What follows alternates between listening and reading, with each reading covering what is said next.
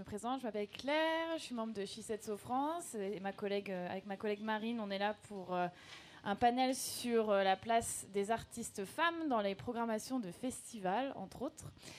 Euh, cette année, on a remarqué que certains festivals ont annoncé euh, qu'ils tendaient vers la parité dans leur programmation. Donc, on, va débattre de ça. Euh, est-ce que c'est un tournant? Est-ce que c'est juste un effet de mode avec tous ces petits événements qui se passent depuis quelques mois autour de, ça? Donc on va, on en parler avec nos deux invités. Et tout d'abord, je vais vous présenter euh, notre réseau Shisetso. Euh, donc c'est né en Californie euh, de notre fondatrice Andrea Magdalena qui a simplement constaté qu'elle elle se sentait un petit peu seule en tant que femme dans cette industrie de la musique. Et en fait, elle ne l'était pas. Elle ne savait juste pas où étaient les femmes. Et euh, c'est pour se sentir moins isolée et euh, pour se sentir plus forte aussi qu'elle a fondé euh, Shisetsu il y a 4 ans, donc c'est en septembre 2014. Et depuis, bah, ce, réseau s'agrandit. Donc, on a des antennes un peu partout dans le monde Los Angeles, New York, Londres, Berlin, Barcelone, récemment Johannesburg en, Afrique du Sud, Bruxelles, et donc la France, qu'on a avec Marine et d'autres collègues qu'on a créé il y a un peu plus d'un an. Euh, voilà, donc euh, Shisetsu, c'est avant tout un réseau de femmes qui travaillent dans la musique, qui ont des compétences, des parcours, des expériences euh, bien à elles. On prône les valeurs positives et, laisser une place de choix aux femmes qui, font partie de, ce réseau-là, les mettre en avant. On est un petit peu lobbyiste aussi, mais on ne tourne pas le dos aux hommes. Vous êtes les bienvenus dans le débat, bien sûr. Euh, nous, souhaitons aussi casser les stéréotypes de genre et aller vers euh, des nouvelles perspectives euh, dans l'industrie de la musique. réduire le fossé entre les gens, soutenir, accompagner et valoriser nos membres. Et récemment, donc nous avons, donc on fait plusieurs actions donc à Paris et en province. Et récemment, on a créé une antenne à Lyon je crois qu'elles sont présentes, nos, référentes. Donc on est super contente euh, de ne pas être que à Paris. Et on a des projets aussi dans d'autres euh, villes de France qui vont se développer euh, dans les mois prochains. Donc voilà, en gros, on est avant tout un réseau et on est présente sur des conférences comme aujourd'hui. Merci de nous accueillir d'ailleurs. Et on parle de plusieurs sujets autour de la place de la femme dans la musique. Voilà. Donc Marine, je vais te laisser présenter nos invités. Alors oui, aujourd'hui on reçoit Violaine Didier et euh, Marine Pellegrini. Violaine travaille pour, euh, enfin, a créé même Artifarty, je crois, en 2001 et est maintenant programmatrice musique du festival, mais aussi de toutes les entités euh, autour, j'ai envie de dire, du festival, que sont Mini Sonore, Extra et, j'en passe. Tu, nous, tu pourras nous en dire un mot après. Et Marine Pellegrini, qui est artiste depuis une quinzaine d'années, si je ne dis pas de bêtises, et fondatrice du groupe euh, Erotic Market, qui vient de sortir un nouvel album il y a quelques semaines, mois, voilà, qui s'appelle Queendoms, euh, dont on, tu pourras nous parler aussi. Voilà pour la présentation. Et puis euh, moi, je m'appelle Marine. voilà, on peut, lancer les discussions.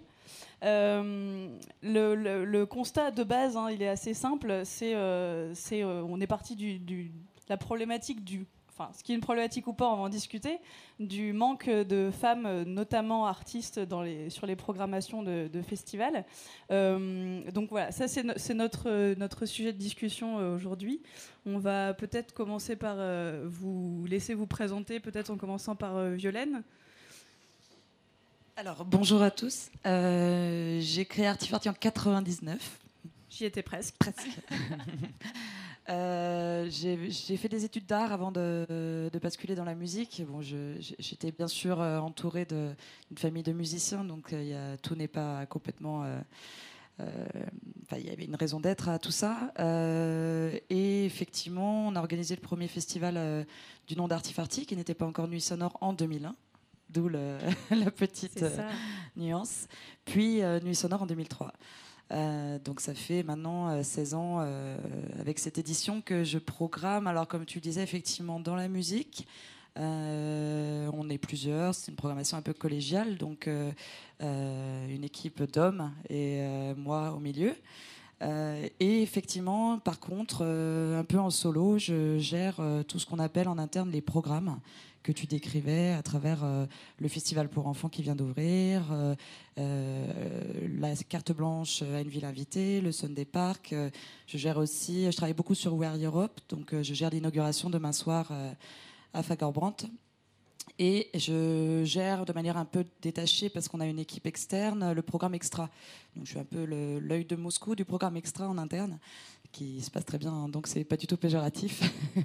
J'aime beaucoup mes collègues d'Extra. Euh, voilà, donc c'est vrai que euh, c'est axé sur le contenu, certes, mais dans une diversité qui, est, euh, qui va au-delà de la musique. Et depuis peu, on vient de créer un fonds de dotation qui va nous permettre de mettre en lumière justement tous ces programmes ouverts à tous, gratuits, avec un caractère un petit peu plus solidaire dans la démarche, donc avec une volonté d'accessibilité du festival et d'ailleurs de l'ensemble de nos activités, parce que là on parle que de Nuit Sonore, mais on a beaucoup, beaucoup d'autres projets. L'aspect européen est évidemment fondamental dans mon travail, puisqu'il y a We Are Europe bien sûr, mais aussi à travers le fonds de dotation, une volonté de booster euh, la nouvelle génération, euh, qu'elle soit créative, qu'elle soit euh, engagée de manière citoyenne ou à la fois dans du social potentiellement, mais aussi dans du politique. le rôle de la femme dans tout ça, c'est une vraie question également. que peut prendre à bras le corps le fonds de dotation aussi, puisque le principe du fonds de dotation, c'est de, comment dire, de rendre la culture d'intérêt général elle l'est déjà bien sûr, mais en tout cas toute notre activité culturelle, euh, de prouver et puis de développer euh, ce, cet impact qu'il peut avoir sur la société, donc en travaillant euh, notamment au niveau européen pour élargir un peu notre champ d'activité. Shisetsu étant international, ça peut être aussi intéressant de, de, voir plus loin. Je précise que je ne suis pas encore Shisetsu, mais tout simplement parce que je m'engage rarement quand je ne connais pas précisément les tenants et les aboutissants. Donc euh, on en discute déjà depuis euh, tout à l'heure. Euh, ça me tente et, et j'espère être convaincue à la fin de ce débat. Merci. on pourra en discuter. Marine, ça me fait bizarre de. Je m'appelle Marine. Marine, ça me fait toujours un choc. Moi aussi. Je, je, te propose de te présenter, Marine. Oui, merci, Marine. Eh bien, euh, je suis chanteuse, auteur, compositeur, euh, leader et récemment bookeuse de mon propre, groupe, puisque j'ai quitté euh, mon booker récemment. Donc, je fais ben, tout de A à Z. depuis donc une quinzaine d'années, j'ai commencé comme j'étais bonne élève quand j'ai eu mon bac, on m'a dirigée vers des études euh, pour assurer mon avenir. Et puis j'ai moi aussi. tu vois, on a vraiment vachement de choses en commun. Et puis j'ai tout foutu en l'air. Voilà, bah, ça me saoulait. Donc je suis après, je suis venue en philo ici. Euh, c'était très sympa. Et, mais voilà, à un moment, c'est quelque chose qui m'appelait vraiment très fortement euh, le chant. Et euh, donc après ma licence de philo, je suis j'ai fait des formations pour rentrer au conservatoire et euh, me légitimer moi-même via ces études et que j'ai ensuite euh, lâché aussi parce que ça me gonflait. Enfin, voilà. Depuis, que, depuis mon bac, j'ai fait que me délester de, tout plein de choses.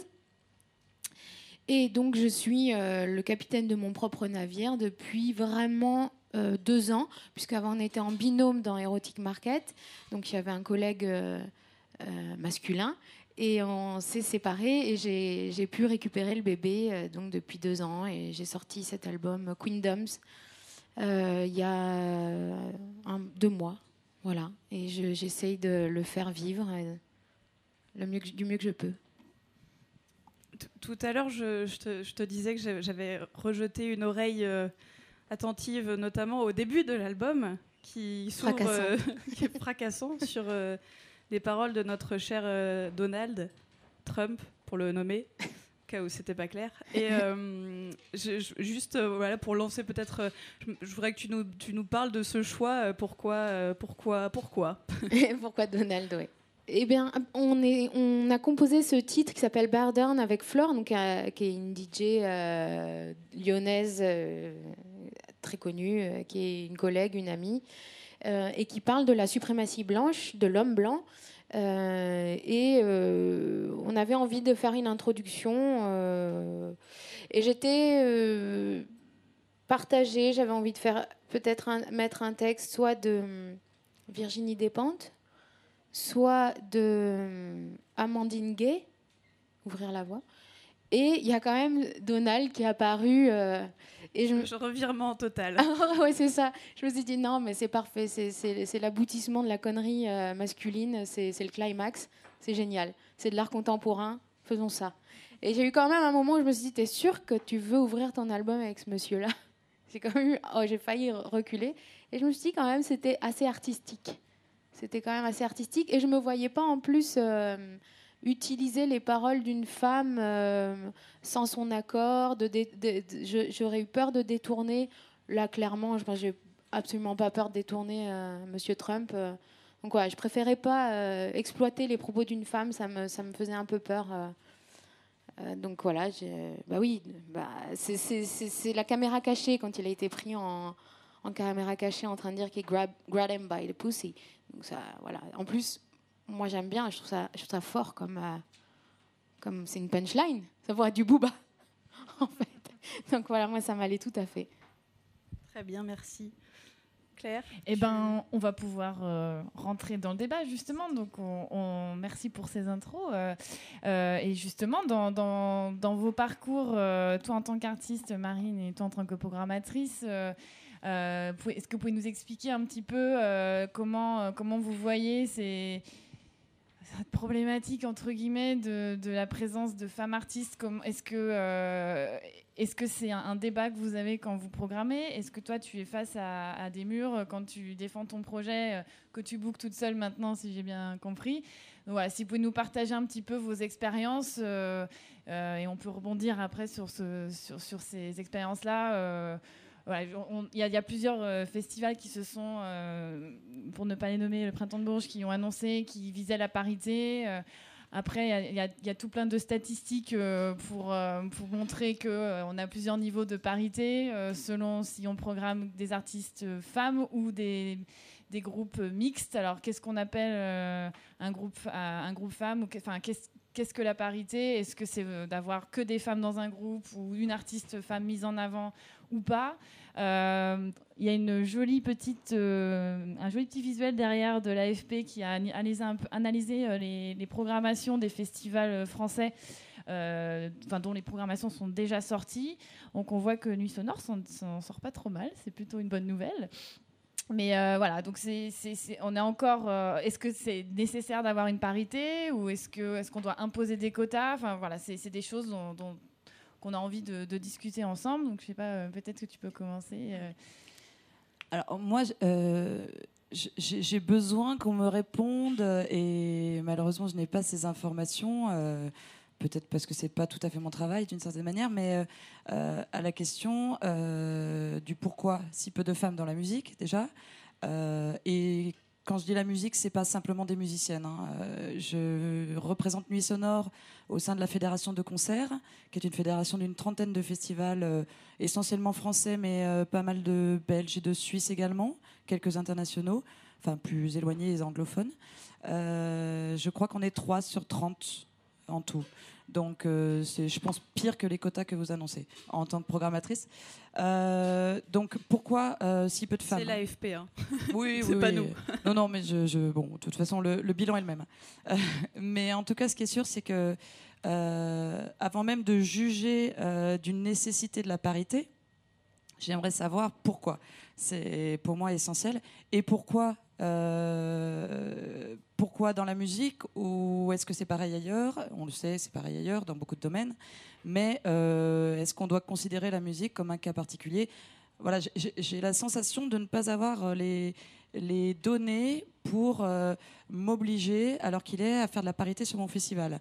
On le fait, enfin on tente de le faire, bien sûr, évidemment. C'est un moindre mal de représenter la femme dans nos programmations. Euh, en attendant qu'elle le soit euh, de manière paritaire. Mais c'est vrai que c'est, on a un peu l'impression de faire euh, quelque chose d'un peu, comment dire, c'est facile, c'est facile. Voilà. Ah mince, il n'y a pas assez de femmes, on va mettre des femmes, allons chercher des femmes. Enfin, c'est, Tout ça ne paraît pas être une solution au problème, hein, d'après moi. Justement, tu, nous expliquais, Marine, au tout début qu'on on t'a dit fais des études, euh, voilà. Et est-ce que c'est pas là qu'il est le problème? On en discutait euh, tout à l'heure euh, quand on s'est vu. est-ce que c'est pas quelque chose qui commence très très tôt dans, le cheminement de, des femmes dans leur, dans leur vie, qui ont peut-être envie euh, de, s'orienter vers une carrière artistique, mais euh, pour qui c'est peut-être un peu plus compliqué, euh, qui ont peut-être ce, problème de légitimité dont on parle souvent. est-ce que ça part de là Comment toi tu, l'as vécu en fait quand enfin tu, as eu la force en fait de, te dire non non c'est vraiment ça que je veux faire. Qu'est-ce est-ce que tu as eu des barrières, des, plafonds de verre à exploser, comme on dit? Voilà, explique-nous un petit peu comment tu en es arrivé là très subtil tout, tout, ce cheminement parce que quand j'étais toute petite, euh, j'avais vraiment ce truc euh, de. Ça me faisait rêver. moi, j'écoutais Maria Carré. Hein. moi, je connaissais par cœur. Donc, j'avais ce truc de paillettes, de. c'est magnifique, mais c'est pas pour moi. C'est clairement pas pour moi. Euh, voilà. Et j'étais dans une famille de militant, 68 euh, heures, donc clairement, euh, je n'en ai même jamais parlé de ce truc de Maria Carré. Enfin c'était très secret, c'était dans ma chambre, c'était voilà.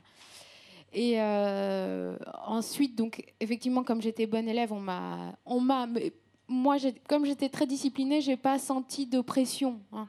J'y suis allée en bonne fille bien sage. Je suis allée faire ses études.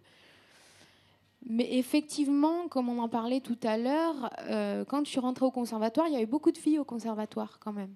Il y avait quand même, euh, alors en jazz un petit peu moins, hein, parce que c'est encore, on va dire, plus macho que, que, le, reste. Parce qu'en classique, il y a plus de filles.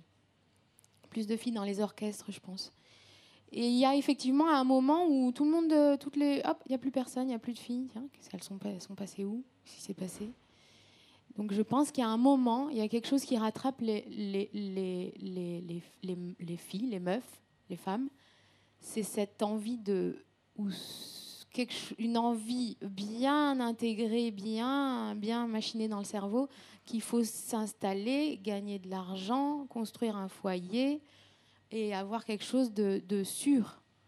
Euh, donc moi personnellement, c'est pas quelque chose qui m'animait parce que j'ai la chance d'avoir des parents qui pouvaient être là pour moi et qui m'ont dit effectivement la musique ça a l'air de t'appeler sérieusement, vas-y. Enfin après avoir une licence de philo quand même. Hein. parce que mon père m'a dit passe ton bac et après il m'a dit passe ta licence.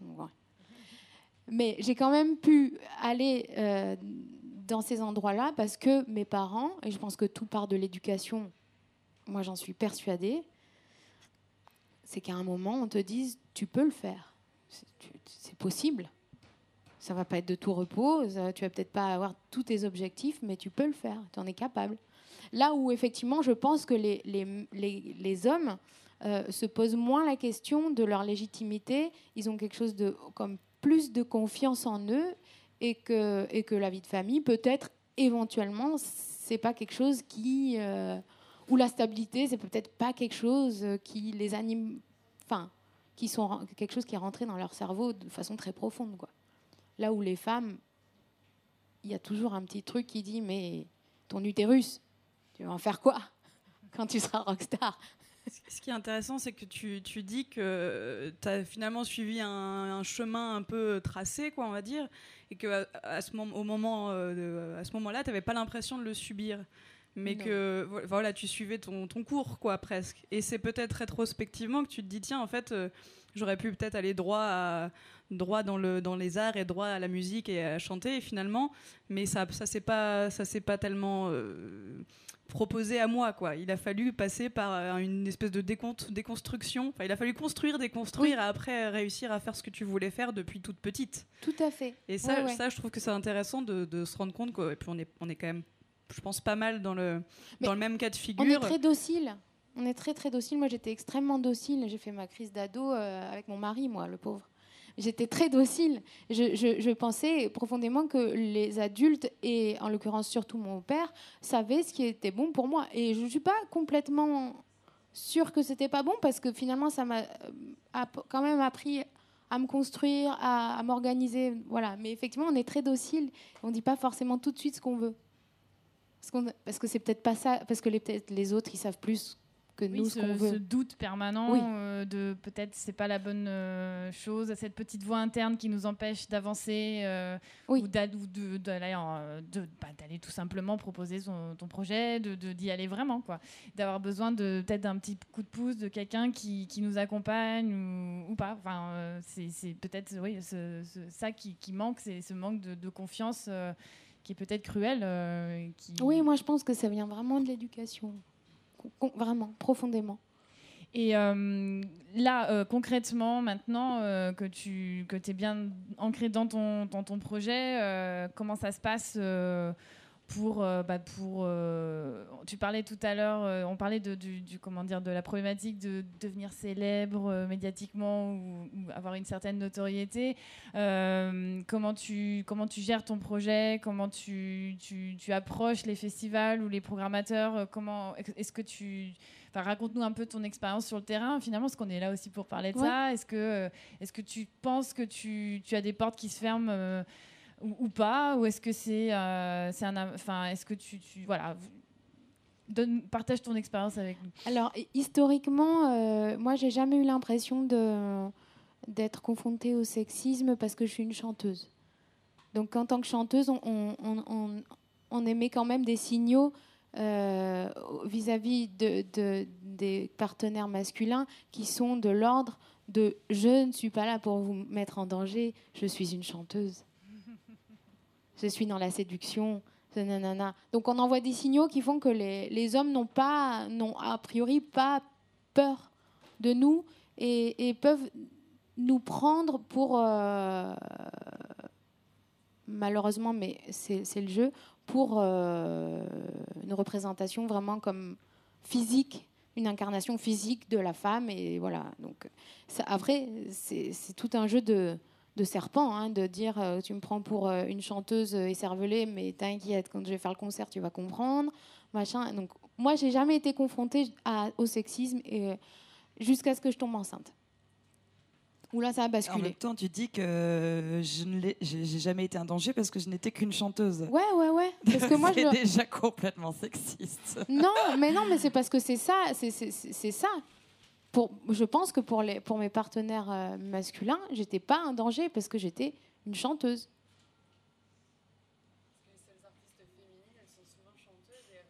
Voilà. Elles sont pas là pour piquer le boulot des mecs il y a, y a, de nombreuses euh, musiciennes. Mais, je suis tout à fait d'accord avec toi. J'étais dans un, un clivage et, et, et, un sexisme. Euh, comment dire bah, systémique. systémique intégré intégré. invisible, euh, voilà. Mais moi j'y trouvais mon compte et je traçais ma route comme ça.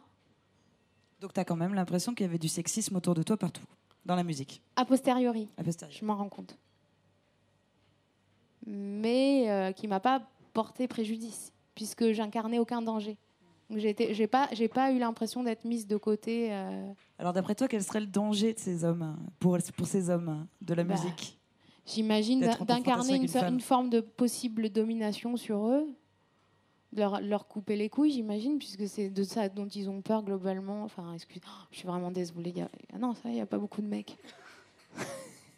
Non, mais j'imagine une forme de domination, euh, euh, une forme de ou de sortir de la leur de domination. Moi, je, on, en parlait tout à l'heure. Hein. On, a, déjà discuté un peu. Et euh, je suis relativement d'accord avec toi sur l'éducation. Parce que je pense que si on creusait un peu la discussion, on se rendrait compte qu'on a probablement un peu la même même genre de parents peut-être, j'en sais rien, euh, qui nous donnent confiance et qui nous laissent une liberté d'action et, euh, et, voilà, et qui nous disent que, en l'occurrence, moi, le, le sexisme n'existe pas réellement dans mon éducation. Bon, j'ai pas de papa, pas de frère, pas de grand-père, je, disais tout à l'heure. Donc, euh, j'ai vécu pendant 20 ans avec des femmes et j'ai fait deux enfants de sexe masculin. Donc, j'ai été entourée ensuite que d'hommes. donc, ça a toujours été un peu, ça n'a jamais été mixte. Voilà, c'est simple. mais du coup, c'est vrai que euh, je pense qu'il y a un côté quand même euh, qui est inné en nous, enfin qui est naturel, disons, euh, qui vient du simple fait qu'on est par nature différent. Et tu disais tout à l'heure, j'ai mis longtemps, j'étais docile. Je, je crois que l'homme est fasciné par le challenge et la compétition. Et encore une fois, je ne porte absolument pas un jugement. C'est d'ailleurs peut-être même pas le mot fascination qui est le bon. En revanche, il y a une, quelque chose qui, pousse souvent, encore une fois, ne caricaturons pas, mais les hommes vers, vers un, quelque chose lié à la compétition et au challenge. Euh, moi, j'ai jamais ressenti ça. Mais quand je dis jamais, c'est, pour moi, c'est quelque chose qui m'échappe. Euh, j'ai créé une asso pour créer un festival de musique parce que j'avais envie. Point. C'est aussi simple que ça. Euh, alors bien sûr, j'avais les couilles pour le faire, et ça c'est lié à mon éducation. je ne pense pas à ma nature humaine en tant que femme. Mais Choix de terme intéressant. Oui, bah, il, est facile. Il est, facile. ça fait partie de, des choses intégrées. Oui, j'avais les, couilles pour le faire. C'est-à-dire que je n'avais pas, euh, je n'avais pas cette notion de compétition et de challenge, mais j'avais peur de rien. Voilà, je le referai peut-être pas maintenant. J'ai beaucoup plus peur, peut-être, j'en sais rien. Mais en tout cas, à l'époque, la question ne se posait même pas. Je voulais faire ça, j'allais faire ça. Point. Et, euh, et du coup, je pense que euh, sans cette éducation, sans cette euh, sans cette naïveté aussi, parce qu'il y avait de la naïveté, hein, clairement. Hein. Il y avait de l'inconscience totale. L'inconscience totale. Parce qu'en revanche, à l'âge auquel j'ai créé Artifarty et le festival Artifarty et non Nuit Sonore, puisque c'était cette époque où on était d'ailleurs trois filles, hein, pour information. à l'époque, c'était un peu dangereux je sortais de mes études. Euh, il aurait fallu que je fasse un peu de droit pour être commissaire-priseur, puisque c'était ça que je voulais faire. C'était trop fatigant. Du coup, j'avais que de l'histoire de l'art et un début métier du patrimoine. Bon, qu'est-ce qu'on fait avec ça? Bref, j'étais un peu perdu. Mais j'avais quand même euh, cinq années d'études derrière moi. Et j'ai fait rien à voir. Donc, euh, je me suis mise en danger, clairement, clairement, sans m'en rendre compte une seule seconde. Donc voilà, du coup, c'est vrai que je pense que la condition d'une musicienne euh, actuellement euh, nécessite une folie, un grain de folie pour la femme qu'elle n'a pas ou qu'elle n'a pas envie d'avoir. parce que tu disais, c'est pas forcément une priorité, il y a peut-être d'autres choses plus importantes, on a des choses à sécuriser. Et euh, faut se battre quand même, euh, que ce soit qu'on soit un homme ou une femme. Hein, euh, la musique, c'est surtout en tant que musicien, peut-être moins en tant que programmateur. Une fois que le festival est créé, bon, faut le faire survivre, mais c'est pas une remise en question tous les jours. J'imagine que toi, ta vie est une remise en question tous les jours. Permanente, très fatigant. donc, donc voilà, c'est c'est pas forcément des choses en tant que femme qu'on a envie de supporter au quotidien. Cette médiatisation à outrance de, du musicien. Enfin, moi, j'ai choisi les coulisses. Hein, euh, c'était clairement pour, éviter, pour échapper à ça. Hein. Je m'en sors très, très bien. ouais. Je n'avais pas forcément de questions pour enchaîner direct, donc euh, allez. Euh, non, mais du coup, je voulais qu'on reparle peut-être un peu de, du, cœur de notre sujet aujourd'hui. C'était vraiment peut-être la part homme-femme, ou en tout cas représentation générale, représentativité euh, dans, les, dans les festivals, dans les programmations. Euh, il existe. Euh, bon, on n'a pas de solution là, maintenant, tout de suite à mettre sur le tapis pour que ça change demain. Mais il y a des, des solutions proposées, notamment en ce moment une, une comment dire une tentative qui s'appelle Key Change, qui propose du coup à des festivals de s'engager sur une parité dans leur programmation, que ce soit du coup euh, programmation artistique ou même au niveau des conférences euh, et, professionnels qui participent à ces conférences, euh, d'ici 2022. Donc là, on arrive à la, grande question des quotas, dont on a un peu discuté tout à l'heure dans notre discussion préparatoire. toi, qu'est-ce que tu en penses, Violaine? Bah, Qu'est-ce que J'en pense que c'est la seule chose que je peux faire moi, à mon niveau. Donc évidemment, je vais l'appliquer je vais euh, aller au bout de ce schéma, de cette volonté euh, d'action, de ce, petit euh, pouvoir qu'on s'octroie en tant que programmateur de changer un peu la face du monde. mais comme je le disais au début, j'aimerais qu'en parallèle de ça, on s'interroge de manière plus globale sur la société, sur, sur le secteur professionnel dans sa globalité aussi, sur le pourquoi du comment. bien sûr qu'il est, et ça marchera, Je suis, convaincue que remettre des femmes dans les programmations est une solution. Une solution. Euh, ça pourra pas tout remettre en, enfin ça pourra pas tout changer. Et c'est là le problème, c'est que malheureusement il ne peut pas y en avoir qu'une de solution. Il faut que ce soit un panel de d'action euh, qui euh, ensuite remette la femme euh, dans à un, un- même niveau de départ que les hommes, si elles le souhaitent, encore une fois. Parce que je tiens vraiment à préciser que ce que je disais tout à l'heure sur la médiatisation d'un musicien, sur le challenge, sur la compétition, euh, je pense qu'on sera surpris, surprise de voir que finalement, même si on dit aux femmes, c'est possible, regardez, ça y est, il y a plein de femmes dans les programmations, c'est super, euh, la musique est féminisée. euh, parce que c'est, on en parlait aussi tout à l'heure, est-ce que la sensibilité euh, artistique est-ce qu'il est important qu'il y ait une part de féminité dans la création musicale actuellement? C'est une autre question sur le- le contenu purement artistique de tout ça. En attendant, si on leur dit ça y est, c'est possible, je suis relativement convaincue qu'on n'aura pas forcément, euh, malgré tout, euh, un niveau de parité qui, euh, qui sera naturel, qui se fera par la suite. Mais ça va aider. Ça va aider toutes ces femmes qui sont dans, dans le doute de se dire est-ce que je peux accéder à cette profession?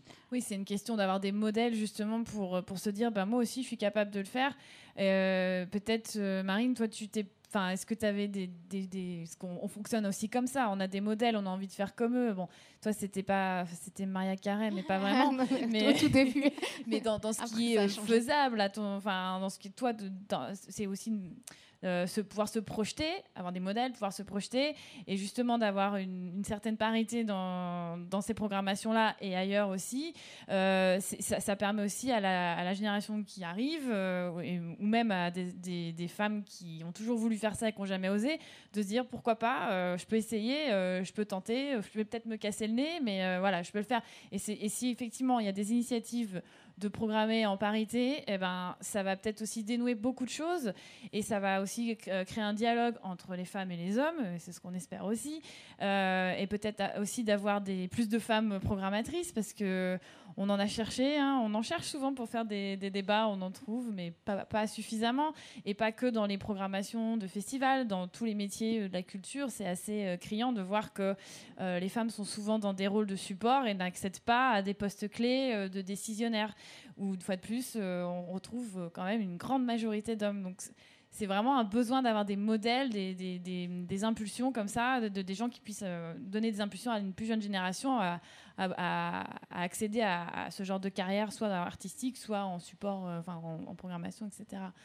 Est-ce que- toi, toi, tu, tu, est-ce que tu penses que tu en as manqué euh, quand tu as évolué, quand tu, est-ce que, ou est-ce que tu avais autour de toi euh, des, des artistes avec qui tu pouvais échanger euh, sur tes expériences de terrain, ou est-ce que tu te sentais un, un petit peu à part, ou Moi, j'ai jamais eu de modèle, et si ce n'est mes chanteuses favorites, mais outre-Atlantique. Donc, ils Ouais. sont pas des modèles, qui sont des idoles. C'est pas- c'est pas, Mm. On a l'impression que c'est, enfin voilà, c'est pas des modèles de de vie ou quoi. J'ai jamais eu l'impression que ça, ça, ça ait pu me manquer. Euh, parce que j'étais dans, quelque chose de, de, de- rêveur et de créatif et de j'ai jamais eu besoin de me raccrocher à du à du comment on fait pratiquement Euh, parce que en tant qu'artiste euh, il y a quand même quelque chose qui est l'ordre du à la fois du don et de et de j'y vais parce que ça m'appelle trop Euh, et de, donc c'est vraiment je pense que c'est c'est pas des moments où on a besoin de modèles. Enfin, en tout cas, moi, j'en ai jamais ressenti le besoin. Et je pense. Alors, ça va à l'encontre de ce que vous dites, mais je pense que ça serait contre-productif d'avoir quelqu'un et de se dire je veux faire comme elle, je veux être comme elle. Je veux... On y a tellement de moyens différents d'arriver bien sûr. à ce qu'on veut. Et euh, mais c'est très personnel. J'ai jamais eu l'impression d'avoir manqué de modèle, mais, mais j'en ai jamais eu besoin. Mais je suis aussi prof de chant. Et j'essaie d'inculquer à mes élèves euh, cette, euh, cette possibilité-là de, de monter sur scène, d'avoir, d'écrire ses textes, de composer sa musique et, d'y croire. Et de, et de- et de faire des choix et de dire ce qu'on veut. Et, et je pense que, et je pense qu'il il le faut. En tout cas, en, en tant que prof de chant, c'est c'est ultra nécessaire. Et en tant que maman, c'est ultra nécessaire. Maman de petites filles. De petites filles. C'est un peu compliqué pour moi, tout ça, par rapport à mes fils. Mais c'est passionnant de savoir comment les euh, éduquer pour euh, qu'ils voilà, qui laissent euh, leur place aux femmes euh, dans leur vie et de manière générale. Mais pour répondre aux quotas, je pense que c'est vraiment les quotas, c'est quelque chose de complètement artificiel mais nécessaire. Mais je pense que c'est est complètement complètement d'accord. artificiel On est et complètement que c'est d'accord. pas là que la problématique va changer.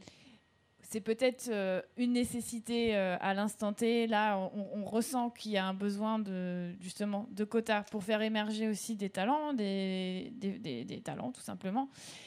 Et, euh, on, espère que ça sera juste une étape vers, vers autre chose. Mais la question se pose et elle est, bien réelle puisqu- puisqu'il y a des festivals qui s'engagent à, à, justement à aller vers, plus de parité et peut-être aussi sortir euh, de, leur, euh, de leur cercle habituel pour, euh, aller voir peut-être plus loin ce qu'ils pourraient programmer. Je ne sais pas si, si tu ressens ça, Violaine, quand vous programmez des artistes.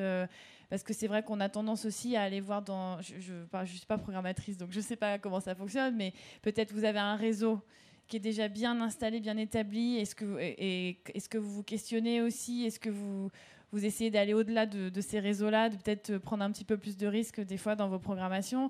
Est-ce que programmer plus de femmes, c'est aussi prendre plus de risques euh, Tout à l'heure, tu as dit euh, que- c'était facile. Tu, as, tu as parlé de programmer des femmes, de dire on va programmer plus de femmes et c'est facile. Et c'est quelque chose que j'ai jamais entendu.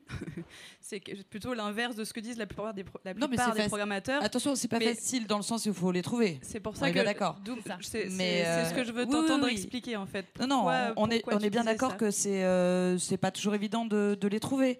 euh, on- pour les raisons qui sont euh, sur l'écran derrière nous. Euh, en revanche, c'est facile dans le sens où, soyons clairs, ça ne changera rien dans l'immédiat. Euh, en fait, on en revient à cette question du. euh, euh, encore une fois, c'est pas forcément notre rôle. Je sais pas, à réfléchir peut-être à travers Shisetsu, il y a peut-être des choses à faire. Mais en tout cas, euh, il y a des spécialistes, euh, des scientifiques, des sociologues, des gens qui, dont c'est le métier, qui doivent s'interroger justement sur euh, les raisons d'être de ce, cet état. Parce que le sexisme, le machisme, tout ça, c'est facile aussi, j'ai envie de dire. Moi, les hommes qui m'entourent, euh, je ne pense pas pouvoir les cataloguer dans ces catégories-là. Et pourtant, et pourtant, de manière innée, ils agissent parfois comme quelqu'un de sexiste. C'est- un vrai problème. C'est-à-dire que là, on est euh, face à une situation où c'en est devenu quelque chose euh, de culturellement intégré. C'est là que c'est très grave, en fait. Donc, euh, si à un moment donné, les femmes reprennent leur rôle sans avoir besoin des hommes, on n'a pas besoin des hommes pour ça. C'est à nous de le reprendre, ce rôle-là. Euh, ils ne seront pas perturbés pour autant. En fait, ils n'ont juste pas les clés non plus. Et, je pense que Shisetsu, à mon avis, fait le travail qu'il faut faire, c'est-à-dire s'entraider, continuer de faire progresser dans le monde de la culture, de la musique. C'est ça mon problème, c'est que pour moi c'est trop restreint. Mais euh, après c'est pareil, on peut pas tout faire. Euh, c'est déjà bien si on y parvient au niveau international, ce qui est quand même incroyable dans ce réseau. Parce qu'en en l'occurrence, je trouve ça quand même génialissime. On va peut-être nous créer des liens qu'ils n'arriveront pas à créer. En revanche, euh, les hommes au niveau international, euh, dans la, dans la, dans la profession euh, musicale, parce que c'est pas une évidence hein, de discuter en permanence avec euh, l'autre bout de la planète. Donc euh, moi je pense que c'est la bonne attitude, mais malheureusement il faut quand même se réinterroger sur les fondements et, euh, et reconnaître notre... il faut qu'on assume le fait qu'on est indispensable dans certains milieux. La musique à mon avis en est un. La culture en est un, en tout cas. Bah oui. Parce que il n'y a pas de raison. Il y, a- y a des métiers sur lesquels on peut dire qu'il y a des raisons. Il y a des métiers où on peut dire qu'il y a des raisons. Tu as évoqué des raisons tout à l'heure. Ok. Moi, je, je- je- ces raisons-là, je pense que si j'avais voulu être musicienne, J'aurais pas forcément tout de suite pensé à ma vie de famille euh, direct, oui. euh, mais, j'ai pas pensé. du pensé un jour, hein, oui. mais euh, mais pas tout de suite. J'aurais Ouais. d'ab- d'abord euh, sauté euh, sans filet du haut du pont.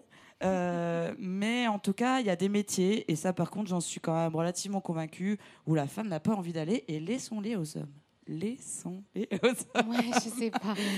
Un débat Non, mais je, voilà, Ouais, c'est- ouais. totalement euh, Ouais. euh, caricatural. Mais c'est vrai que la culture est par évidence. la femme a, son rôle dans la culture, j'en suis convaincue et j'en fais et je fais partie de ces femmes de la culture. Donc pour moi, c'est une évidence. Ça. Et, pour revenir, parce que à- à vraiment la programmation, euh, quand, euh, quand vous faites votre programmation, vous vous dites il faut qu'on ait plus de femmes.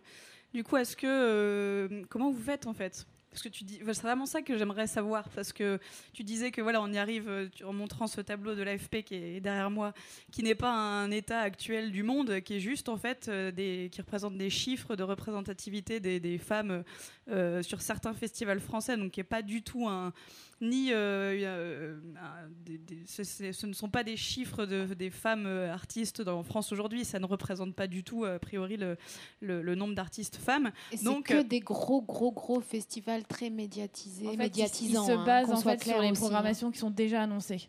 Oui, Voilà. c'est que des gros, gros trucs. Il y a aussi, enfin, pardon, hein, je vous interromps, excusez-moi, mais on est Non, vraiment à- à- au croisement de deux problématiques quand même, pour moi, profondément. Femme-homme, indépendant, pas indépendant. Et pour moi, quand on est une femme indépendante, c'est là qu'on est vraiment, c'est comme le, le- ce qui est intersectionnalité, là, c'est très en vogue ce mot. On est, c'est- on est vraiment à ce croisement de, de, de- de merdier. hein. Parce que là, euh, c'est que des trucs, euh, des gros, gros festivals où moi, j'ai jamais joué, hein, par exemple. Il y a Et- Sonore pourtant, tu as déjà joué. Ouais, c'est vrai. Ah, menteuse.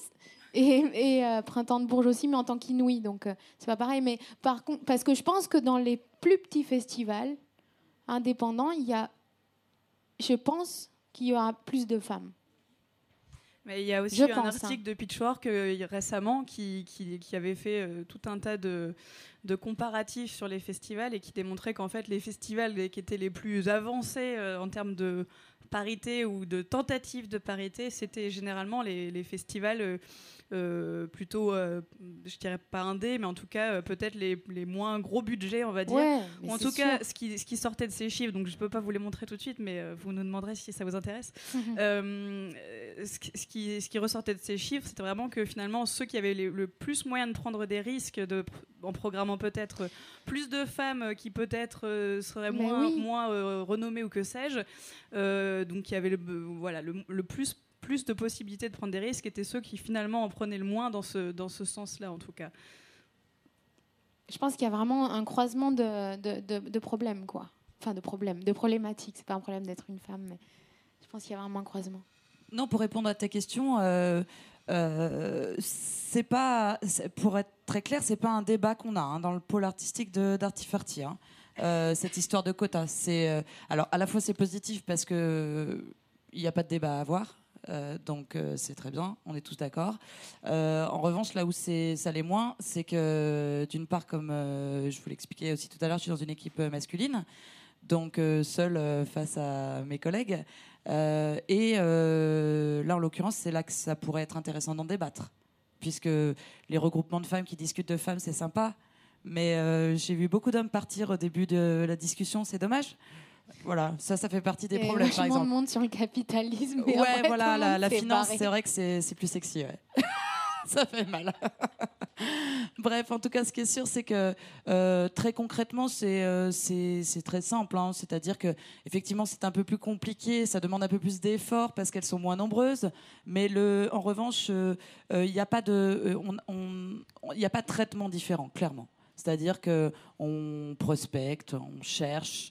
On, bien sûr, on regarde ce que font les autres. Ça, c'est euh, voilà, de nos jours, c'est devenu impossible de faire autrement parce qu'il y a tellement de festivals que euh, ils nous sautent dans les programmations des autres nous sautent dans la figure. Mais euh, voilà, on, pratique de, la même manière qu'il n'y a aucun traitement différent ni de salaire ni ni de façon de les contacter, etc., etc. Donc après, moi, on en parlait aussi tout à l'heure. J'aime beaucoup les groupes mixtes parce que euh, euh, rares sont les groupes. euh, on disait qu'on les mettait de côté ceux qui utilisaient la femme comme une plante verte sur scène. Ceux-là n'ont même pas, on va même pas leur consacrer cinq minutes. Mais en revanche, c'est vrai que les hommes étant très carriéristes dans la musique, euh, hors de question euh, de conserver un musicien qui euh, pourrait potentiellement ralentir le tempo de par une volonté de maternité ou je ne sais quel critère. Donc, en général, ces, femmes qui sont dans ces groupes mixtes, c'est le cas notamment dans le, dans le rock. Enfin, moi, je l'ai vu beaucoup dans le rock. C'est les femmes qui m'ont le plus fasciné, c'était souvent dans le rock. Elles sont rarement là pour rien. Que les choses soient claires, sans elles, le groupe survit, mais euh, c'est quand même euh, souvent des moteurs. euh, pas de représentation. hein. Encore une fois, la représentation, c'est pas notre, notre spécialité. hein. Mais en revanche, techniquement, j'ai vu des, filles incroyables dans des groupes qui, étaient réellement des moteurs artistiques de ces musiciens. Je crois qu'on va bientôt devoir euh, rendre l'antenne. Mais euh, du coup, j'ai un peu envie de rester sur ce que tu disais. Qui disait que, tu disais que c'était finalement assez facile de faire une programmation. Elle n'est pas paritaire, mais euh, ça va dans, le- dans ce sens. Du coup, je me dis que c'est un bon exemple, euh, une, une bonne note positive pour finir. Pardon tu as- non, je, voulais juste rectifier. C'est- pas euh, facile dans le sens. euh, on- on- on- c'est aussi simple de trouver une tête d'affiche féminine qu'une tête d'affiche masculine, puisque ça, c'est faux. Euh, en revanche, ce qui est facile, c'est que c'est notre métier de programmer. Euh, la petite contrainte de féminiser nos programmations ne nous demande pas un effort surhumain. Sauf que le problème, c'est que ça suffira pas. Donc, euh, battons-nous dans notre milieu parce que c'est notre milieu, qu'on est des professionnels de la culture et qu'on ne va pas révolutionner euh, la planète dans ce domaine. Mais je pense, et si on est d'accord après, après cette discussion là-dessus, j'intégrerai chez cette soirée avec grand plaisir. Mais je veux, pense hein. qu'il faut très simple. je pense qu'il faut qu'on like, discute euh, régulièrement avec des gens qui ne sont pas dans la culture. Parce que pour moi, le, le chamboulement aura lieu quand euh, d'autres euh, types de spécialistes catégories socioprofessionnelles, des je ne sais quoi, En ne fait, pourront euh, intervenir. Il y a plein d'autres euh, associations comme euh, la nôtre qui existent dans plein d'autres domaines. Euh, on a découvert ça au fur et à mesure qu'on avançait en fait dans nos démarches. Il y en a dans le cinéma, dans l'architecture, dans la photographie. donc il y a beaucoup beaucoup de mouvements qui existaient même bien avant nous et, et qui adressent à peu près les mêmes problématiques que, que nous. Donc c'est plutôt positif de voir que ça bouge et que tout ne repose pas sur sur euh, un mouvement et qu'il y en a plusieurs et, euh, et on espère qu'il y en aura d'autres, que d'autres vont naître euh, aussi dans d'autres euh, secteurs d'activité. Oui, voilà, Oui. tout à fait. Belle conclusion. C'est les nouveaux euh, hammams en fait. ça. C'est ça. C'est là où on, se re- on peut quand même se retrouver. et- C'est nos, Échanger entre c'est nos gentlemen's club, mais euh, voilà, de, pour femmes. C'est ça. Bravo. Merci beaucoup. Merci. Merci, Merci pour votre temps, merci d'être venu témoigner. On est ravis de vous avoir rencontrés. Merci. Pareil. Merci. All right, let's go. Uh, uh.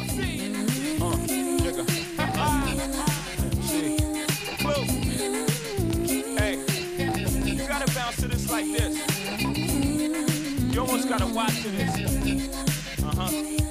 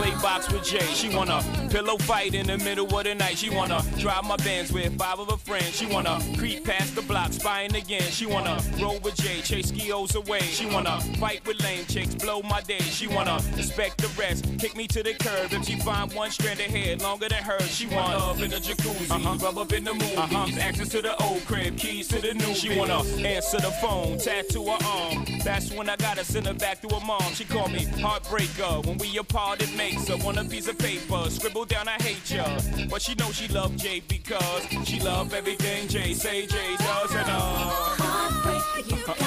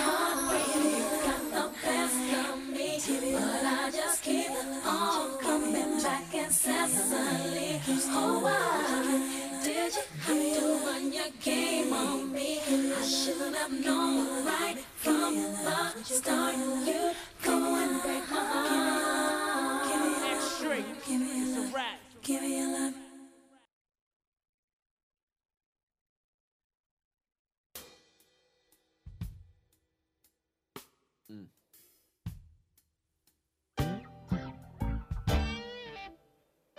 Come on, babe. Ooh.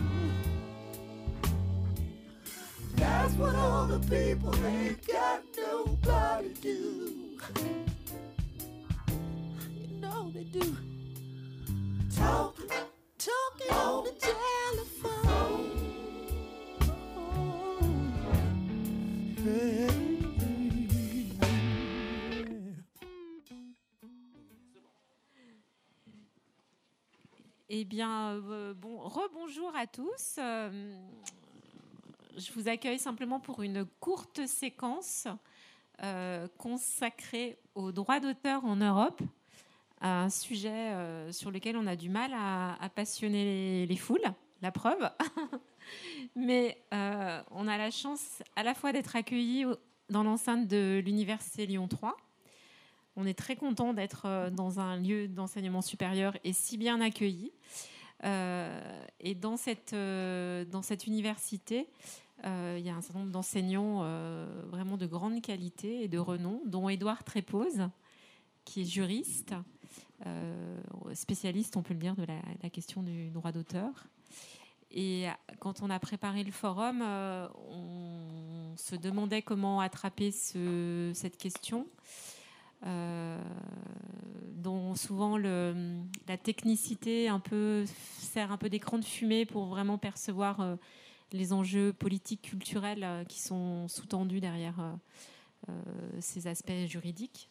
Euh, et Edouard Trépose nous avait proposé tout simplement de faire un keynote, enfin nous, nous présenter un peu les points clés euh, du droit d'auteur en Europe, et puis également un point d'actualité parce que c'est un long feuilleton euh, qui anime euh, le Parlement européen depuis plusieurs années, Euh, et on n'est jamais tout à fait à jour des, derniers rebondissements.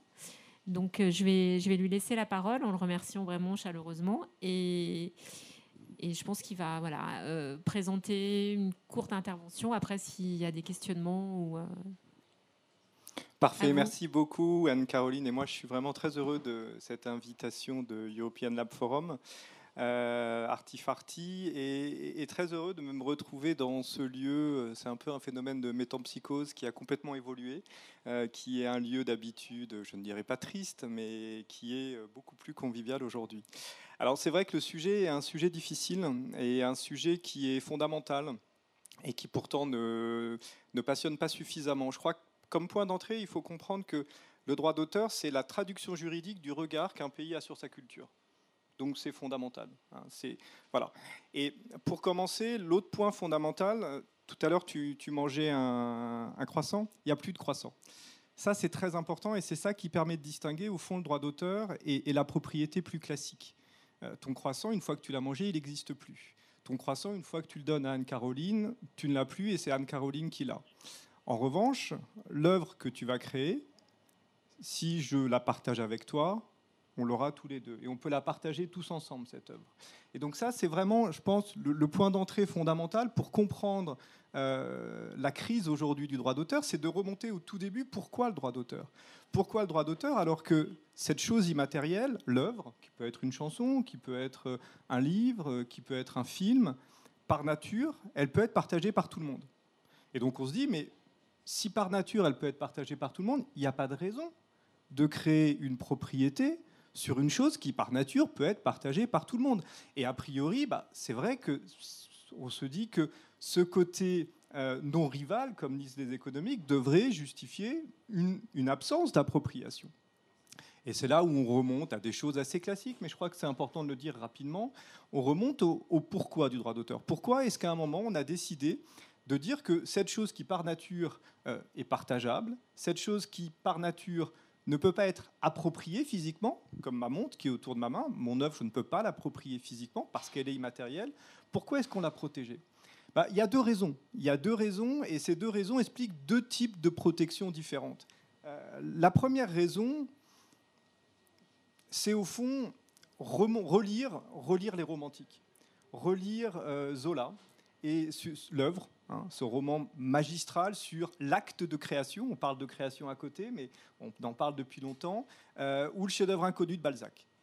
Et on voit, à partir de ces auteurs du, du 19e, on voit le lien fort, fondamental, euh, non négociable, qui existe entre l'auteur et son œuvre. On parle chez Zola et chez euh, Balzac d'enfantement. On parle d'accouchement. On parle d'avortement même à certains moments. Et, au fond, ce que le droit va protéger, c'est ça. C'est cette espèce de cordon ombilical entre l'œuvre et l'auteur. Donc ça, c'est une première raison de dire, bah, il y a quelque chose qui au fond est moi-même, que, que je crée, que j'enfante, et cette chose, bah, il faut que le droit la protège. Il faut que le droit la protège parce que j'ai peut-être pas envie que ma création, ma chanson, euh, on l'utilise euh, pour annoncer Marine Le Pen à un congrès politique. Donc ça, c'est la première idée, la première justification qu'on appelle techniquement naturaliste, c'est un peu technique. Deuxième justification, elle, est au fond beaucoup plus, euh, je me tourne aussi vers vous, elle est au fond beaucoup plus économique, c'est de dire que bah, si on partage cette chose immatérielle, pourquoi est-ce que les créateurs vont créer? C'est bien de se dire qu'on crée par altruisme, hein, c'est bien, euh, mais à un moment, on a besoin aussi, euh, les créateurs ont besoin de se nourrir, donc il y a un besoin de rémunération, et donc cette protection, cette exclusivité qu'on va créer, à un certain moment, elle va inciter les auteurs à créer.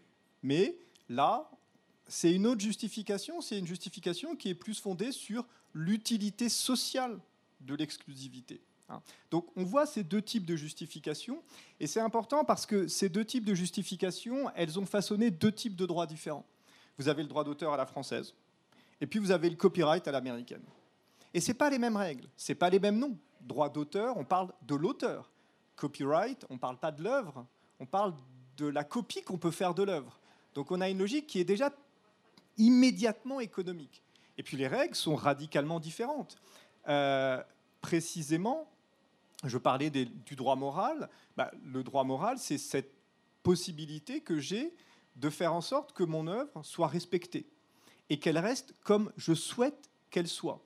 Qu'on va pas synchroniser ma musique sur un film pornographique. Si je le veux, très bien, mais si je ne veux pas, non. Et même si j'ai cédé mes droits patrimoniaux. Donc j'ai cédé l'aspect économique de mes droits, mais je garde un aspect moral, un droit moral. C'est le droit au non, c'est le droit au respect. Et ça, ça provient de la justification naturaliste, et c'est donc très droit français. Autre élément qui est très droit français, et au fond, c'est, on parlait de post-capitalisme euh, tout à l'heure, et, et au fond, le droit d'auteur est- n'est pas du tout capitaliste. C'est de dire que le salarié qui est payé pour créer garde ses droits sur son œuvre. Ça, c'est le droit français qui le dit. C'est-à-dire que vous êtes salarié, vous êtes payé pour créer dans le cadre de votre structure, c'est votre contrat de travail, c'est prévu, vous gardez les droits sur vos œuvres. Ils naissent sur votre tête, ils naissent pas au profit de l'employeur. hein. Donc ça, c'est radical, et c'est parce qu'au fond, c'est votre chose. D'accord c'est, cette logique d'enfantement, c'est ce que disait Zola, hein, faire cher et total. Donc ça, ça se comprend. À l'inverse, dans la logique qui est une logique utilitariste et qui va être celle du copyright, on a une approche qui est complètement différente. On a très peu de droits moraux, d'accord? Et euh, bah, si une œuvre est financée, c'est celui qui finance qui a les droits. Et ça, on peut l'illustrer très simplement avec une affaire qui a fait pas mal de bruit euh, en France il y a une vingtaine d'années. Euh, un très beau film, Alpha Jungle, mais euh, très beau film qu'on a voulu coloriser. C'est-à-dire qu'à une époque, je ne sais pas si vous vous souvenez, dans les années 90, euh, c'est l'époque où euh, la télé est, dominante, le noir et blanc ne fonctionne pas pour le prime time. Donc si on veut créer un nouveau marché pour des œuvres noir et blanc, on va les coloriser. Ça marchait beaucoup aux États-Unis. Aux États-Unis, aucun problème. Alpha Jungle est colorisé. Le réalisateur euh, John Huston ne peut rien dire parce qu'il n'a pas les droits et il n'y a pas de droits moraux. Donc il est bloqué. Ted Turner, le producteur, peut décider seul de changer l'œuvre, de la coloriser. Sauf que ce film colorisé va passer en France. C'est la grande époque de la 5, euh, ceux qui ont mon âge s'en souviennent, euh, Ersan Berlusconi, euh, du mieux-disant culturel et des films colorisés. Et donc là, euh, Angelica Houston attaque, et Angelica Houston, sur le fondement du droit d'auteur, arrive à dire Mon père était auteur, et c'est une violation du droit moral. Et donc on voit là que bah, finalement les, deux approches sont radicalement différentes selon qu'on est dans une logique naturaliste à la française ou selon qu'on est dans une logique plus euh, économique à l'américaine. Alors ça c'est voilà, c'est le point d'entrée pour, pour comprendre le pourquoi et que selon la justification que l'on va retenir du pourquoi, bah, les règles sont peut-être un peu différentes. Donc ça nous amène maintenant à l'Europe. Ça nous amène à l'Europe parce que euh, en Europe, bah, on a des modèles qui sont différents. Pour encore trois ans, euh, c'est fin décembre 2020, les Anglais sont européens.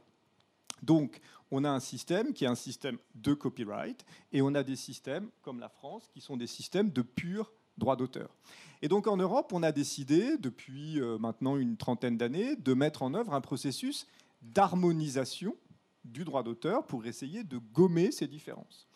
Euh, je vais prendre un exemple simple, gommer les différences pour éviter les distorsions de concurrence et pour en même temps créer ce marché unique européen. Exemple simple avec une une disposition du droit d'auteur qui est très française, c'est le droit de suite. Le droit de suite, c'est, pardon, c'est un tout petit peu technique là, mais c'est la possibilité pour l'auteur d'obtenir une rémunération sur la vente du support. Et là, on est sur quelque chose qui est ultra moral. hein. Le, point de départ du droit de suite, c'est euh, l'Angélus de Millet, que Millet vend pour euh, trois fois rien, il n'avait pas d'argent, il avait besoin de manger, et que, euh, à sa mort, le deuxième acquéreur vend pour des sommes absolument faramineuses. Et la famille de Millet qui ne touche rien. Et donc, on crée ce droit de suite en disant, bah, au fond, c'est équitable de permettre aux enfants d'être associés à l'exploitation, à la notoriété liée au support. Bon, sauf que ça existe en France, ça existait en France, ça n'existait pas à Londres, euh, au Royaume-Uni. Donc distorsion de concurrence, si vous avez un Picasso à vendre, bah, vous allez le vendre à Londres et vous n'allez pas le vendre à Paris, d'abord parce que le marché est plus important, mais aussi parce que vous n'avez pas le droit de suite. D'accord? Donc on, on harmonise pour éviter ces distorsions de concurrence. Mais on harmonise en, respectant, comme en, en fait, on n'harmonise pas tout. On n'a pas harmonisé le droit moral et on n'a pas harmonisé les questions de titularité. D'accord? Donc on a une harmonisation qui se fait doucement, mais qui se fait quand même au niveau européen. Et puis, il y a un nouveau phénomène qui est fondamental. J'ai commencé en parlant de l'immatérialité de l'œuvre. Ça, on la connaît depuis le début. Et le deuxième phénomène, qui est la deuxième révolution, et c'est ça qui, cause la crise du droit d'auteur, c'est que au-delà de l'immatérialité de l'œuvre, on a aujourd'hui l'intangibilité du support. Ça veut dire quoi? Ça veut dire que moi, quand j'étais jeune, j'avais des 33 tours, des CD, j'avais des supports physiques. Et ces supports physiques, bah, c'est la même chose que le croissant de tout à l'heure. Euh, quand je prends un support à la FNAC, la FNAC ne l'a plus dans ses bacs. D'accord Euh, Aujourd'hui, on est passé sur des fichiers, des fichiers électroniques. Alors, et ces fichiers électroniques, bah, de la même manière, ils sont non rivaux. C'est-à-dire que ces fichiers électroniques, ils peuvent être démultipliés sans perte. Et- et c'est là où on se dit, mais au fond, je ne vais rien prendre à la FNAC puisque je vais créer quelque chose d'autre.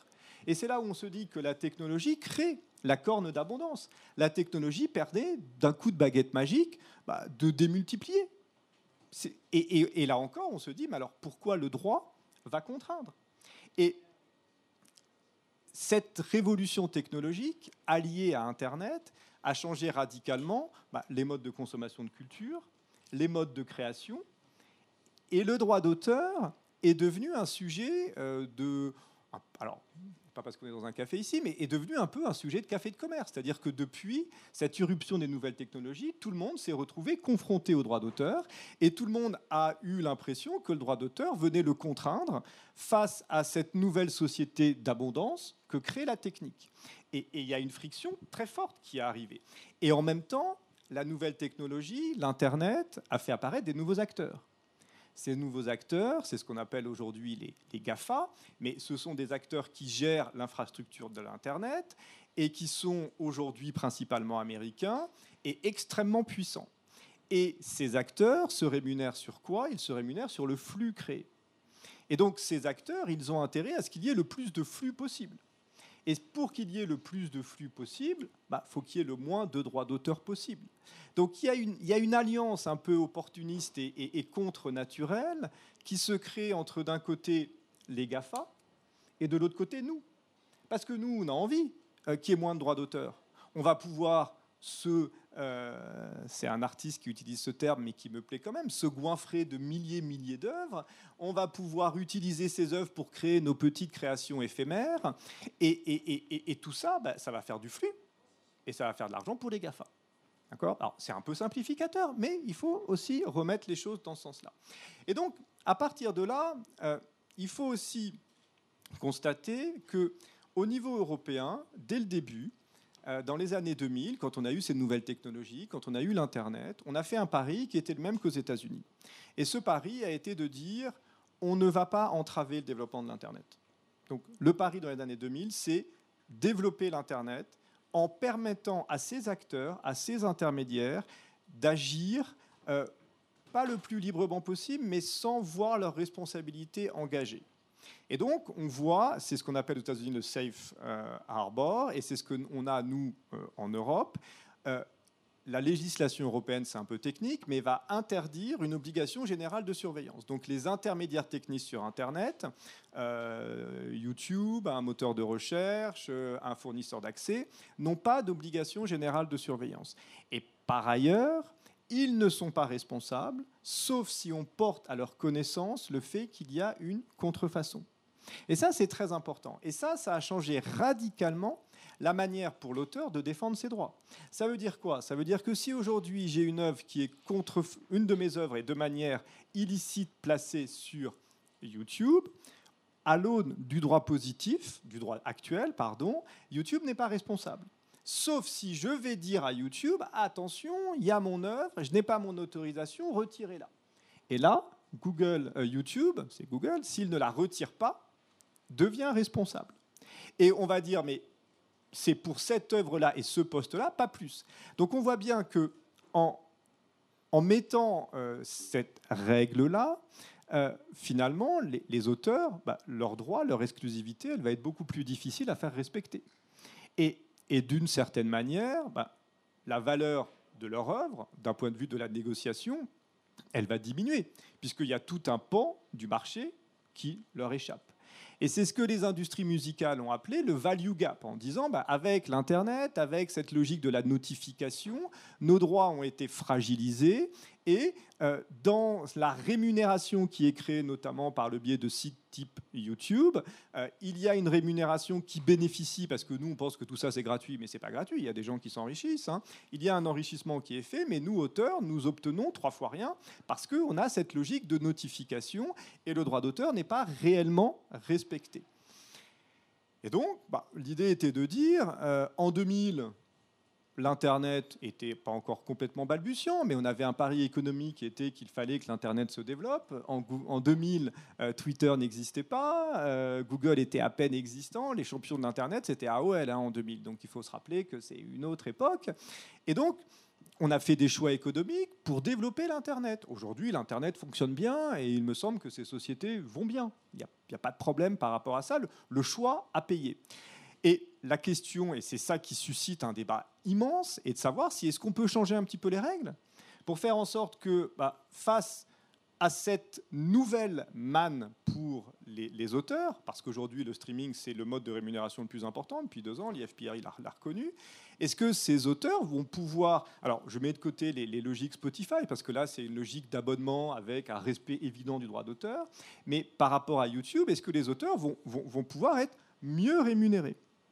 Et c'est le pari qu'a fait l'Union européenne avec une nouvelle directive, avec un article 13 de la directive, je ne vais pas être très technique, mais ce fameux article 13 change, essaie de changer un petit peu les règles en disant que précisément les sites type YouTube vont avoir désormais comme obligation de mettre en place euh, une forme de pas de filtrage, mais de, de- de- d'obligation de recherche et d'identification proportionnée et raisonnable. Proportionnée et raisonnable. Et là, bah, on voit euh, une lutte de lobbying euh, hyper intense entre, d'un côté, ceux qui sont contre le, cet renforcement euh, et qui revient à une situation normale, et de l'autre côté, ceux qui sont pour. Alors, rapidement, j'ai- pris en exergue l'opposition avec deux articles du Monde qui sont parus le même jour. Premier article du Monde, c'est ceux qui sont pro-droit d'auteur, donc c'est Monsieur Tron de la SACEM, normal, Euh, et il dit bah, il faut aller dans le sens de l'Union européenne. Et puis de l'autre côté, euh, on a des personnes derrière des associations, c'est en fait des associations d'opérateurs sur Internet, hein, qui disent qu'il faut absolument conserver un Internet libre et que cet article 13, bah, finalement, nous, nous couperait de cet Internet libre. Et ils nous disent deux choses qu'il faut entendre. Ils disent qu'au fond, le risque, c'est quoi? Bah, Le risque, c'est une barrière à l'entrée. En disant, mais tout ça va coûter très cher. Tout ça va coûter très cher et les petites entreprises, les petites start-up européennes qui aimeraient concurrencer YouTube, bah, elles devraient concurrencer YouTube en mettant en place ces modèles d'identification d'œuvres et donc ça va coûter cher. Oui, c'est vrai, sauf que la directive dit proportionné et raisonnable.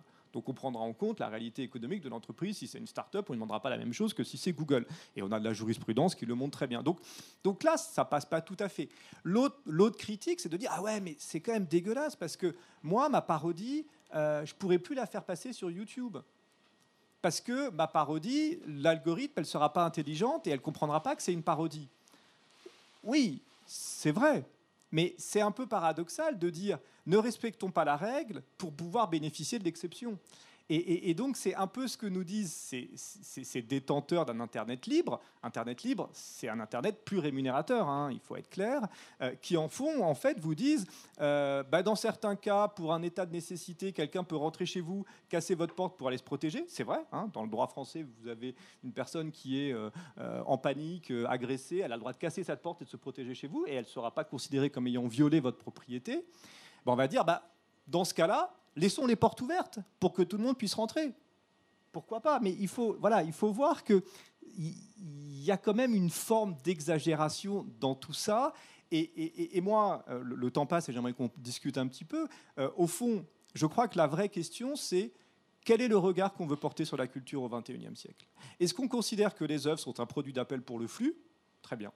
Si on considère que les œuvres sont un produit d'appel pour le flux, ben on est contre l'article 13. On considère que la situation fonctionne bien et on reste comme c'est aujourd'hui.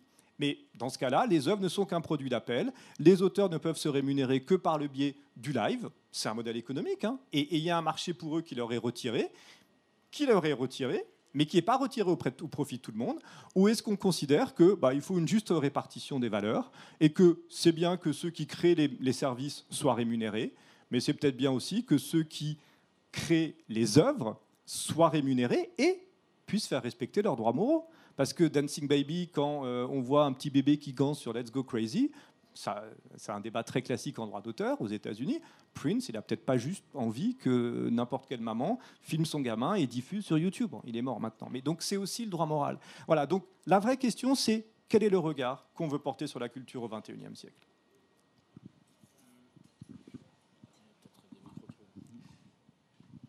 Mais est-ce qu'avec cette question de droit d'auteur, on n'englobe pas aujourd'hui des réalités qui sont euh, peut-être euh, qui font vraiment un grand écart entre euh, en tout cas des modes de financement assez différents? D'un côté, des formes plus classiques qui subissent moins la transformation liée à Internet. Et de l'autre côté, ces œuvres plus de flux qui, elles, prennent de plein fouet la transformation d'Internet.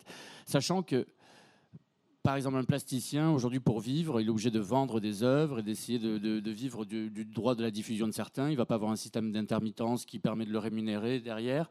Alors que là où quelqu'un qui euh, fait de la musique ou du spectacle vivant euh, va déjà pouvoir être éligible à un mode de financement, non pas de, du droit de, ses œuvres, mais déjà de, arriver à avoir des moyens pour pouvoir créer. Et là, j'ai l'impression qu'on parle de choses qui sont très différentes et à la fin, on veut y appliquer un même filtre, une même règle. Alors, en, fait, ce qui est certain, c'est que pour les artistes plasticiens, c'est un peu différent. C'est vrai que les artistes plasticiens, c'est pour ça qu'on a créé le droit de suite dont j'ai parlé tout à l'heure. Euh, les artistes plasticiens, c'est les seuls qui se rémunèrent pas par le droit d'auteur. C'est-à-dire que euh, pourraient, hein, normalement, quand on expose un tableau euh, dans une exposition, l'artiste plasticien devrait demander un droit parce que c'est un droit de communication de l'œuvre public. Il ne le fait jamais, hein, parce que le droit d'auteur, c'est la possibilité de demander, c'est la possibilité de rien demander, hein, euh, on peut le faire. Et donc c'est vrai que les artistes plasticiens, eux, la rémunération, elle se fait que sur le support. Donc on est sur un modèle qui est très différent.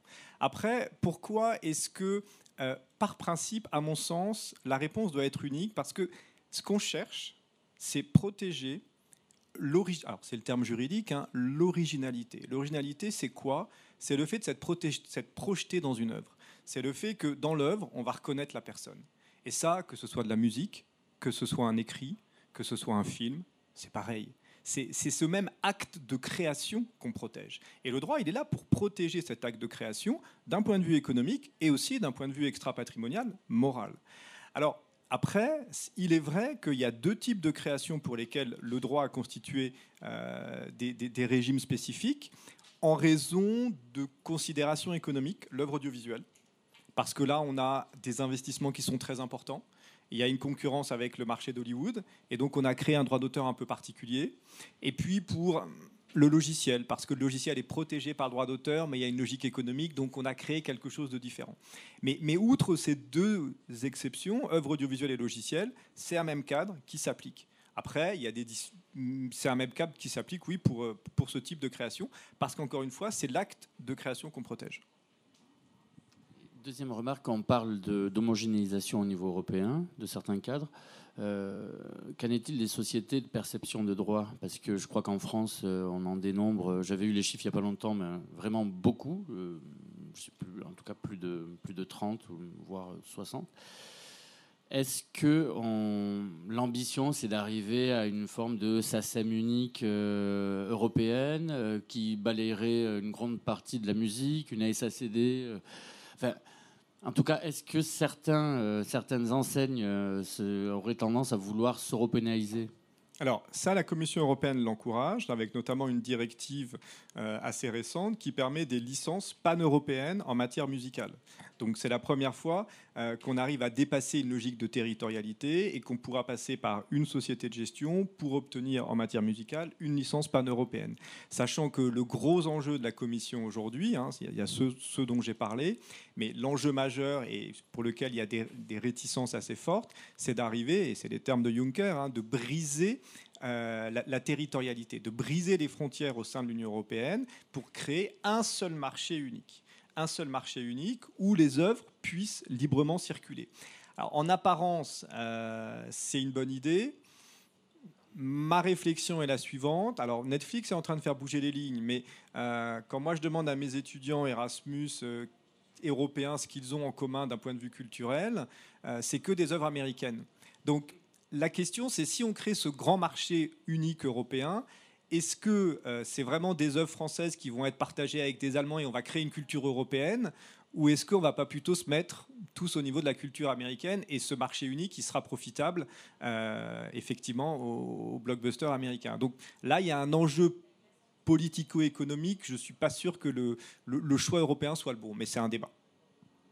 Bah, C'est un débat qu'on a au lab depuis des années sur euh, est-ce qu'une culture européenne a vraiment émergé? Ouais. Vous avez des questions? D'autres personnes Nos amis de Pignata Web Radio à, Mont- à Montpellier notamment. Et j'imagine que cette question du droit, quand on est sur une web radio, elle est épineuse, surtout avec un modèle économique euh, aussi fragile. C'est vrai que bon, bonjour à tous. Euh, c'est vrai que comme euh, dit le, dit Vincent, on a eu quelques complications au début vu que le streaming euh, est arrivé assez rapidement sur euh, sur Facebook. Donc on a essayé de prendre cette tangente là vu qu'on a créé une web radio, on a essayé de euh, diffuser euh, la musique que, nous on créait, enfin que on, diffusait. On a- on l'a diffusée euh, sur le streaming du coup et on ne savait pas euh, comment se positionner vis-à-vis des droits d'auteur, si Facebook par exemple avait euh, payé les droits d'auteur, payé la SACEM, ou est-ce que c'était à nous de la payer ou euh, enfin on n'arrivait pas du tout à se positionner, on avait peur parce qu'on reçoit aussi des messages de Facebook en nous disant euh, attention euh, votre vidéo va, va s'effacer ou, euh, ou euh, attention ce titre là est, euh, est protégé. Donc euh, je ne sais pas si c'est euh, Enfin, même encore aujourd'hui, on a du mal à savoir qu'est-ce qui, euh, qu'est-ce qu'il faut faire ou pas faire Bah, quand, vis-à-vis de quand- ça. quand vous diffusez des, de, la musique, nécessairement, il faut avoir l'autorisation. euh, sauf si vous, sauf ça dépend. Si vous avez quatre amis sur votre compte Facebook, c'est ce qu'on appellera le cercle de famille. Ça va. Mais j'imagine que vous avez plus que quatre amis, c'est l'idée. Euh, et donc là, bah, c'est, euh, il y a un public. Et à partir du moment où il y a une communication de public, une mise à disposition de l'œuvre au public, il faut obtenir les droits au- auprès de la SACEM. J'avais une question du coup, et Facebook, il se positionne comment par rapport à. à- Bah, tous- tous ces acteurs, euh, tous ces acteurs, eux, ils sont et, et ils militent pour une décroissance du droit d'auteur. Ils militent pour qu'il y ait moins de droits d'auteur, parce que euh, le droit d'auteur euh, bloque d'une certaine manière le développement de leur, modèle économique, euh, qui est fictivement basé sur la gratuité, mais, mais, mais qui au fond organise une rémunération en fonction du, flux créé. Donc eux, ils ont tout intérêt à ce qu'il y ait moins de droits d'auteur, et, ça fonctionne assez bien. hein. Il y a beaucoup d'exceptions qui sont mises en œuvre au niveau national, au niveau européen, et derrière, il y a un lobbying efficace, mais, mais toujours un peu comme c'est très, il y a très longtemps, au XVIIe siècle, c'était les libraires euh, parisiens contre les libraires de province. C'était une question purement économique et on mettait en avant l'intérêt des auteurs. Aujourd'hui, c'est une question purement économique et on met notre intérêt en avant, et on, alors qu'en fait, c'est plutôt l'intérêt des, des GAFA derrière. Voilà. Euh, merci beaucoup euh, pour la réponse. Le temps arrive, euh, ouais, malheureusement. Euh, merci quelqu'un veut rajouter un petit mot, on va enchaîner encore avec un nouveau plateau dans cette journée marathon. Merci beaucoup. Merci à vous.